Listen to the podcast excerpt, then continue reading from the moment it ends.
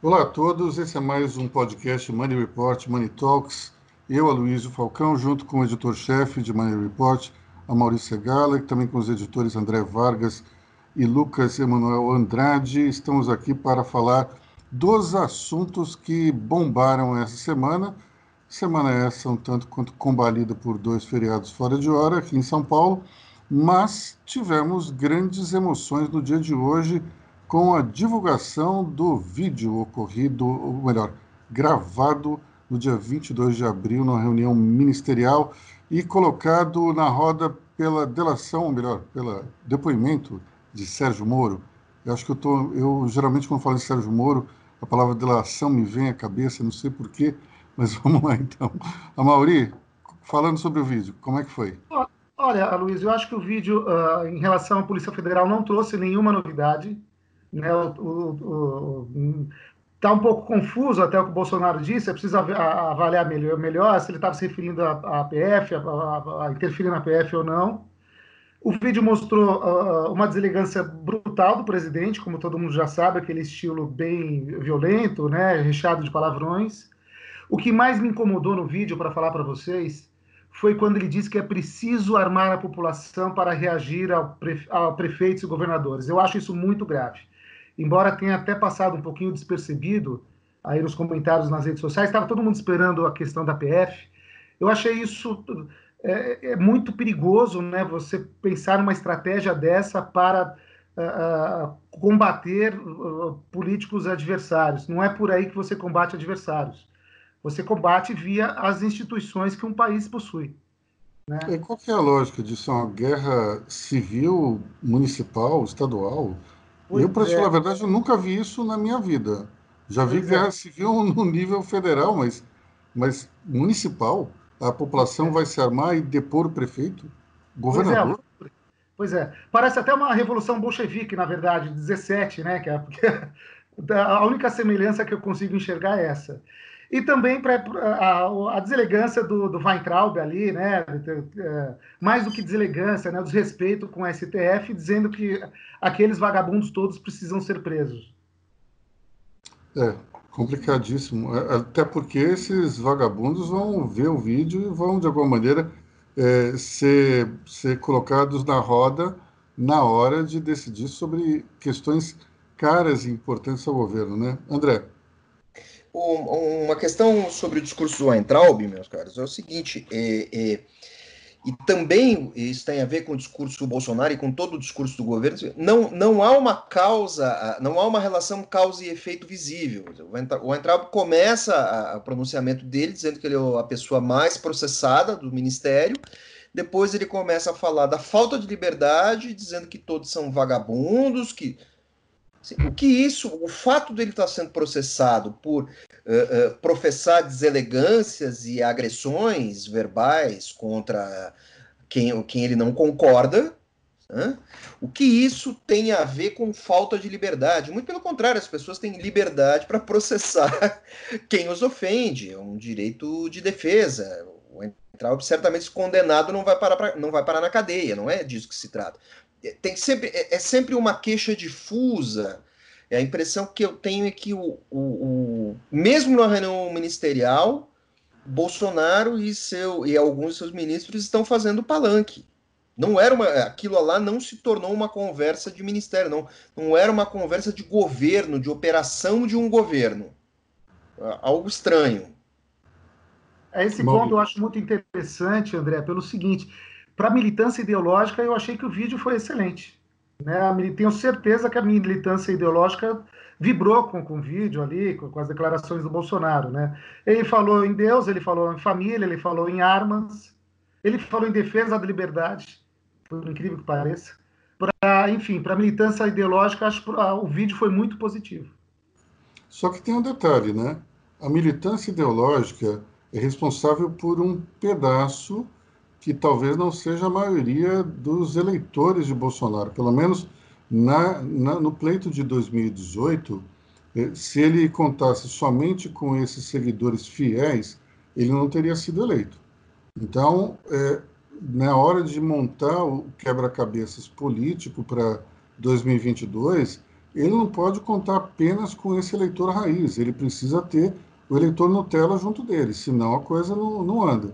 E esse, esse hábito de ficar estimulando o confronto e criando é, esses extremismos para chegar até 2022 é, turbinado pelo eleitor Nutella, para mim me parece uma estratégia extremamente arriscada, porque as pessoas já estão começando a ficar cansadas de, de tanta briga, de tanto enfrentamento, e particularmente me espantou muito nesse vídeo a grosseria. Não que eu não soubesse que ela existisse, mas toda vez que você vê é, na sua frente algo concretizado que você somente imaginava, não deixa de ser chocante. É, festival de palavrões, de, de frases que denotam um preconceito muito grande ou ainda algum tipo de enfrentamento. Isso, para mim, é chocante. Mas, enfim, é, para o general Heleno, não foi.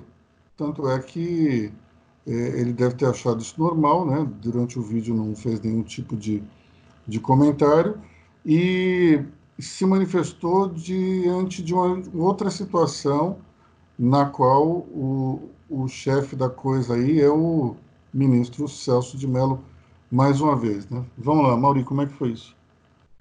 É, o Lucas é. quer falar, você pode falar, Lucas.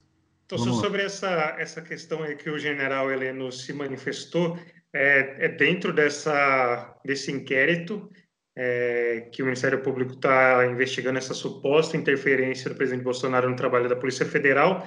O que, que, o que aconteceu para a gente explicar aqui rapidinho? O Celso de Mello recebeu é, esses pedidos de diligência, né, que são relacionados a partidos e parlamentares, principalmente da esquerda, né, da oposição solicitando, entre outras medidas, a busca e apreensão do celular do presidente Bolsonaro para perícia dele e do filho Carlos Bolsonaro. O que, que o Celso de Mello fez? Recebeu isso e passou para a PGR, para o procurador Augusto Aras, que é quem conduz essas, essas investigações essas investigações. Só ele pode pedir qualquer diligência, só ele pode fazer qualquer pedido é, para investigar o presidente. Então, assim, foi uma coisa é, protocolar, é, não tem é, efetividade nenhuma por enquanto. Se tiver alguma diligência, tem que partir por parte do Augusto Aras e aí sim com aprovação do Celso de Mello.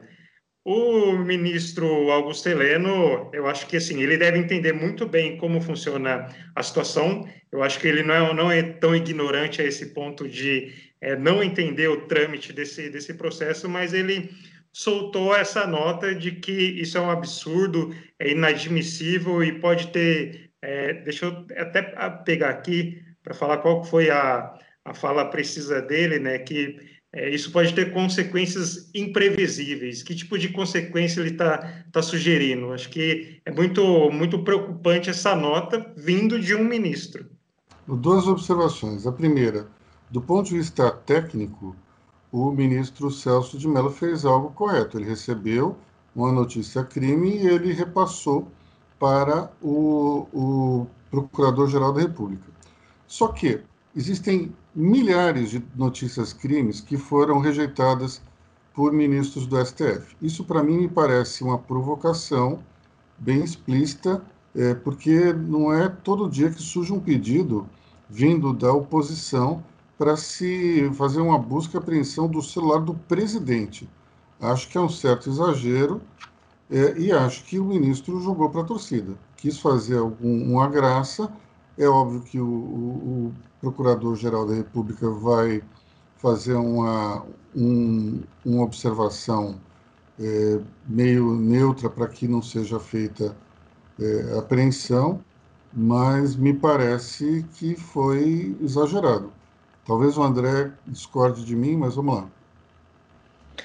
Não, não, não discordo de você, não, Aloysio. É, nessa, nessa manifestação do general Heleno, Uh, há uma boa dose de populismo também quando ele endereça a sua nota à nação brasileira.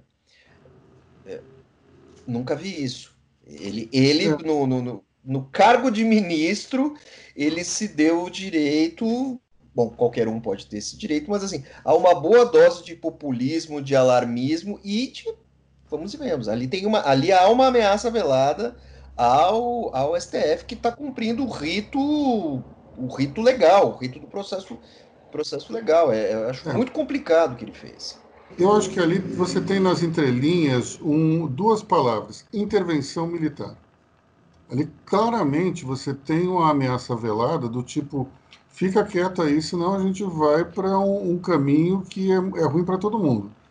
Eu acho que a ameaça, do mesmo jeito que é um exagero esse tipo de confronto do ministro Celso Mello, também é um exagero essa reação é, um tanto quanto demagógica e ameaçadora do ministro Augusto Heleno.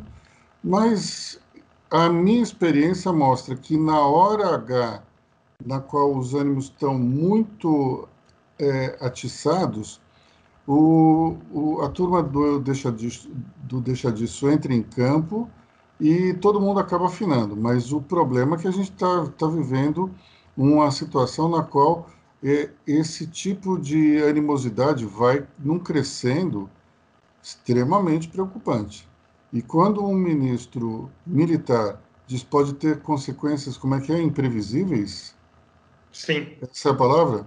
Isso. É, um, militar, um, um civil falando isso, Weintraub falando isso, ninguém liga absolutamente nada. Mas quando é um ministro militar dizendo consequências imprevisíveis, todo mundo já pensa: intervenção militar, fechamento do STF, um cabo e um soldado marchando céleres pela Praça dos, dos Três Poderes para fechar o, o, a alta corte. Então, é preocupante. Se de um lado é um exagero é, meio que pueril, você, faz, você criar uma, uma crise entre poderes constituídos por conta de, de uma questão técnica, muito mais fácil seria dizer, olha, eu, eu vou indeferir. É, eu, sinceramente, cada vez mais eu fico me perguntando qual será o final dessa história, porque justamente é o decano do STF. A gente não está falando do ministro que tem poucos anos de toga, é simplesmente o sujeito mais experiente de todos. Então, a minha pergunta para o Amauri é o seguinte: será que ele não fez isso porque ele vai justamente se aposentar e quer sair em grande estilo? Eu acho que sim. Eu acho que, que, que certamente ele vai querer deixar uma marca que seria uma marca ali de, de, de, digamos, combate a um governo que ele considera autoritário. Uh, ainda sobre o general Augusto Heleno, Aloysio, eu, não, eu acho que o general ele não é a voz, digamos assim, das Forças Armadas, evidentemente. Ele é um general de pijamas, né, que, que, que é o chefe do Gabinete de Segurança Institucional. Então, eu não sei se ele representa de fato a voz das Forças Armadas. Uh, uh, e, é, o Brasil é um país curioso, né? Estava pensando aqui, é, é, é, tudo tão estável no Brasil que a gente sempre está sujeito a uma gravação do celular a um vídeo. É impressionante isso. A gente teve na, com a Dilma Rousseff a gravação com o Lula, né? Uh, a gente teve com o Temer a gravação com o Joesley. Agora a gente tem a divulgação do vídeo. É impressionante o nível de instabilidade que, que da, da, da política brasileira. É impressionante isso. Olha. É, o que me fez lembrar agora aqui do Fiat Elba do Collor, provavelmente se houvesse o celular naquela época, seria um vídeo dele com o PC Farias, alguma coisa do gênero. E a gente não esperaria a, a, o depoimento do motorista Heriberto para é. poder descobrir que havia uma ligação é, é, umbilical entre o presidente e o seu ex-tesoureiro de campanha. Né? Enfim, é, vamos mudar um pouco de assunto, mas continuar nas barbaridades. É, o ex-presidente Lula fez um comentário extremamente idiota, para usar uma palavra é, leve. Vamos lá. É, um comentário esdrúxulo, estapafúrdio, bizarro, né? Ele diz que esse monstro vem num bom momento, o monstro do coronavírus é bem-vindo porque ele é, escancara as deficiências digamos assim, do, da, da agenda liberal, né? que, que ele mostra a importância da presença do Estado uh, uh, na sociedade. Esse pensamento é torto por vários motivos. Uma, primeiro motivo que esse o, o, o, coronavírus já matou no Brasil mais de 20 mil pessoas e é um escândalo você dizer que ele é bem-vindo. Não é bem-vindo coisa nenhuma, porcaria nenhuma, pelo amor de Deus. Né? E, e agora, a crítica à agenda liberal é, é descabida também. A gente está num momento, num momento de guerra, praticamente. Né? A gente tem um inimigo feroz, que é o coronavírus, que precisa ser combativo com todas as armas possíveis, que inclui a presença do Estado. Mas a gente sabe que o excesso de presença do Estado, o que ele faz numa economia, numa economia a exemplo dos governos petistas que deixaram legado para o Brasil. Bom, André Vargas está fazendo uma cara marota aqui. Eu acho que ele quer fazer um comentário jocoso. É, sim, a ideia é mais ou menos essa. O, o interessante lembrar que é o seguinte: o, o coronavírus é, é, surgiu num país onde há uma forte intervenção estatal. Não vamos criticar o sucesso econômico da China ou não, não é o caso, mas o coronavírus, o epicentro do coronavírus foi um país onde há uma, só há interferência estatal na economia. Então, né, a Mauri tem toda razão. Crise, a crise do, do da, da pandemia, ela não tem a ver com questões econômicas. É uma questão sanitária e aí você vai ter uma questão política para ver como você vai lidar com isso. Porque assim, o país mais afetado do mundo também é a grande economia liberal, que é os Estados Unidos. E o país onde tudo surgiu é a grande economia intervencionista. Não se trata nada disso. O sujeito, o ex-presidente falou uma grande asneira, tanto à direita quanto à esquerda e quanto ao centro. Não quer dizer nada aquilo. Ainda bem que pediu desculpas. Bom, o presidente, ex-presidente Lula pediu desculpas e, e eu vi vários conhecidos, amigos aí, que estão à esquerda do espectro ideológico é, minimizando a frase, dizendo que foi uma frase infeliz, nada mais que isso. Mas agora eu vou recorrer à clássica pergunta dos, dos bolsominions, dos bolsonaristas raiz, que assim, e se fosse, se tivesse sido Jair Bolsonaro a pronunciar essa frase imbecil. É óbvio que todo mundo ia cair de pau, não por um dia, mas por uma semana, um mês, um ano. É, é uma frase tão sem pé nem cabeça, é, é um argumento tão tosco que, se fosse utilizado pelo presidente, ele seria absolutamente massacrado pela esquerda, pelo centro, pela direita, de tudo quanto é lado. Então, essas críticas eh, ao Lula, com desculpas ou não, elas são totalmente fundamentadas, elas valem e elas continuam valendo apesar do pedido de desculpa, porque não se pode fazer esse tipo de, de, de comparação ou, ou, de, ou de imagem, dizer que é bom para ver, olha, veja como é bom o Estado, porque na hora que aperta, é o Estado que vai resolver. É, é, enfim, como a Mauri disse, é, é, tão errado que eu não sei nem como por onde começar. Enfim, é, voltando às trapalhadas, Regina Duarte, não, é, ela podia refilmar aquele sucesso dos anos 80, nove e meia semanas de amor, né? Porque eu acho que foi exatamente o tempo que ela durou no, no ministério, na secretaria. É, a questão é que esse governo está pouco se lixando para a cultura, né, Luiz? Vamos falar a verdade. Né? Não está nem aí. Né? O Bolsonaro não consegue dar mínima para essa área. Ele acha uma área totalmente relevante. A Regina Duarte, todo mundo sabe, não fez absolutamente nada. E ele botou ali um ator de malhação que certamente uh, tudo indica que não, não deixará grandes marcas na Secretaria de Cultura. Ou deixará uma marca indelével, né? A gente não sabe ainda. Bom, para fechar, Tivemos um feriado meia bomba aqui em São Paulo.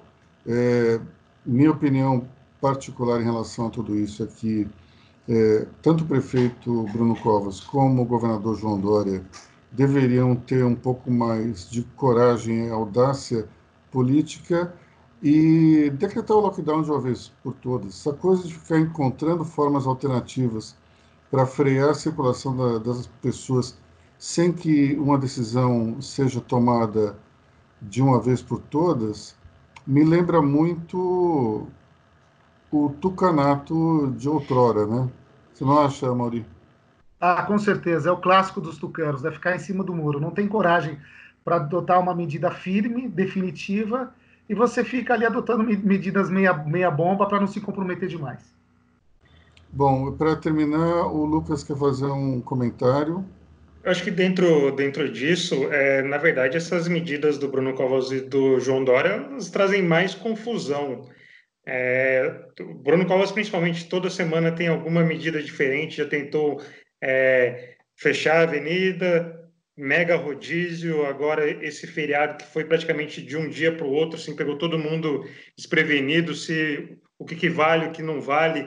A Bolsa de Valores a gente viu que funcionou, bancos funcionaram, funcionaram, então assim, cria mais confusão, é, a população que já está confusa, ninguém sabe se pode sair de casa, se não deve, é, só, piora, só piora a situação e a gente vê que o índice de isolamento segue, segue baixo, né? Se não me engano, acho que Ontem ficou em 52%, mas bem abaixo de 55%, que ainda é baixo. Assim, essa meta de 55%, vamos falar, é muito baixa ainda.